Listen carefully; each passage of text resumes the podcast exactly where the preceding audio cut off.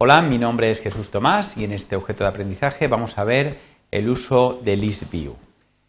Eh, los objetivos que queremos cubrir son descubrir un poco la potencia y versatilidad de la vista ListView en el diseño de interfaz de usuarios en Android, enumerar los pasos a seguir para crear un ListView y demostrar cómo podemos crear un adaptador para introducir nuestros datos personalizados dentro del ListView.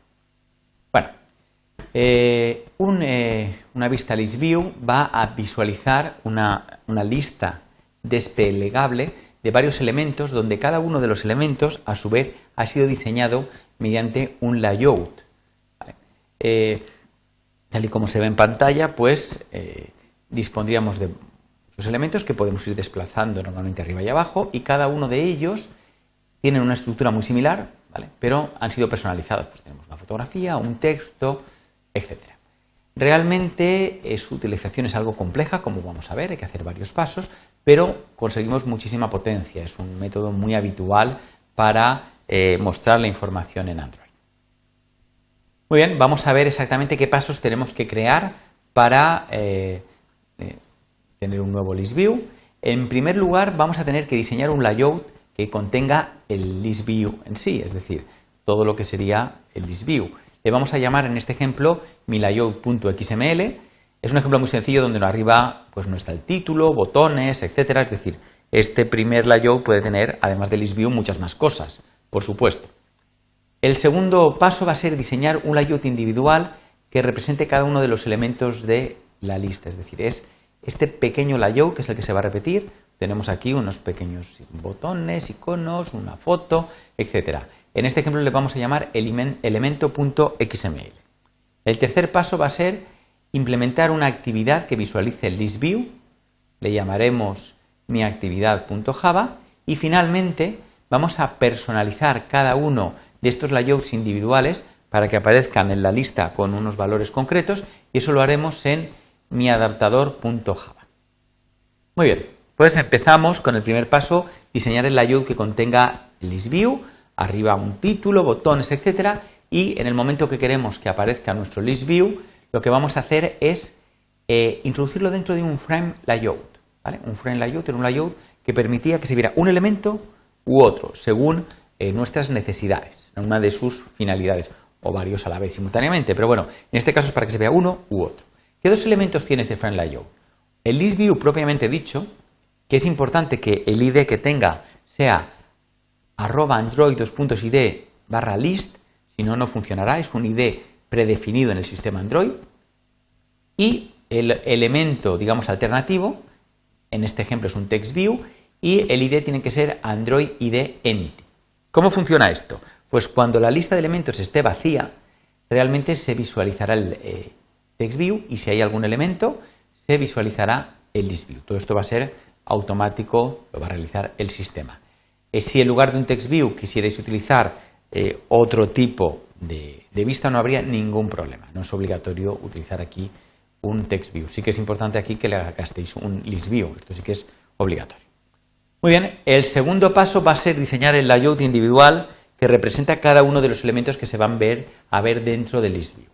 Para eso vamos a diseñar el layout elemento.xml, que va a tener una apariencia tal y como la que veis en pantalla, y vamos a utilizar un Relative Layout, que es uno de los layouts más potentes para este tipo de cosas, porque permite ir mostrando un elemento al lado de otro. Es el que más se suele utilizar para, esta eh, finalidad.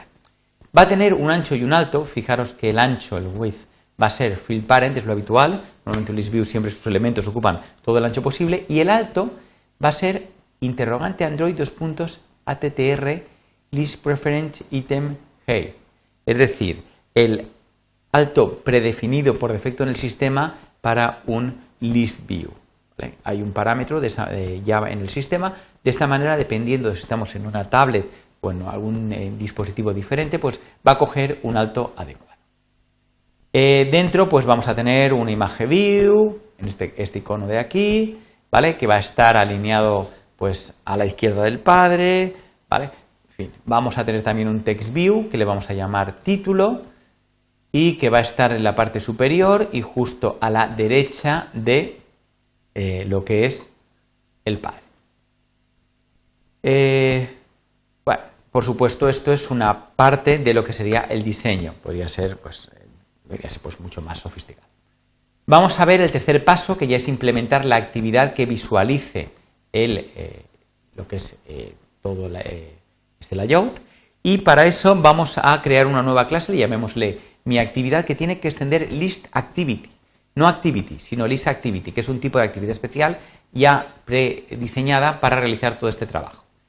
Como siempre escribimos el método onCreate, llamamos al super y asignamos el, eh, lo que es el layout correspondiente a esta actividad, como siempre, y la única diferencia es que vamos a llamar al método setListAdapter con un descendiente de la clase BiceAdapter. Esta llamada, indicándole este objeto, es el que nos va a permitir, de alguna manera, introducir los diferentes datos dentro del ListView, cosa que no habíamos hecho hasta ahora. Para eso pasamos al cuarto paso, personalizar cada layout individualmente y eh, la clave está en que en el método setListAdapter indiquemos un objeto descendiente de BiceAdapter cuya finalidad va a ser esta, eh, crear cada uno de los elementos de la lista.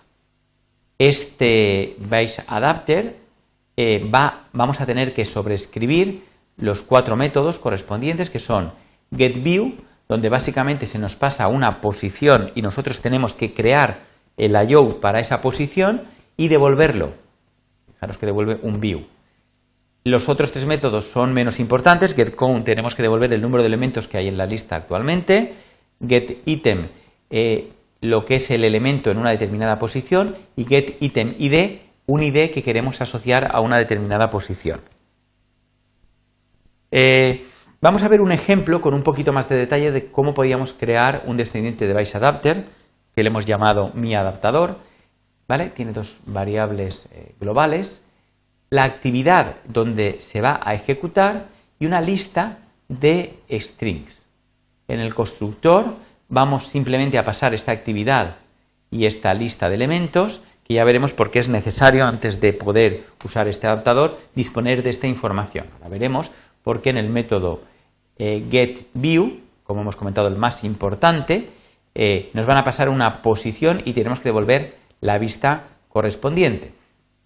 Eh, hay más parámetros, veis aquí, también tenemos una vista, un convert view y un parent, es decir, realmente en qué padre vamos a ser creados en el caso de colgar de, algún elemento dentro de esta estructura de, vistas, pero eh, son básicamente, se utilizan sobre todo para que este proceso de creación de nuevas vistas sea más rápido, más efectivo. En nuestro ejemplo no vamos a utilizar estos parámetros porque nos vamos a centrar en un ejemplo muy sencillo.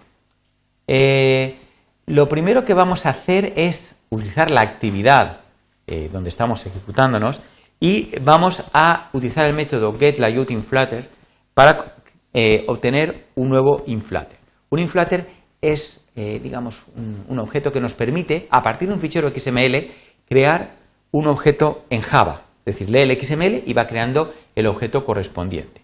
De hecho, este inflater, mediante el método inflate, eh, pasándole lo que es layout elemento, el elemento que queremos crear, nos va a crear una vista con este elemento.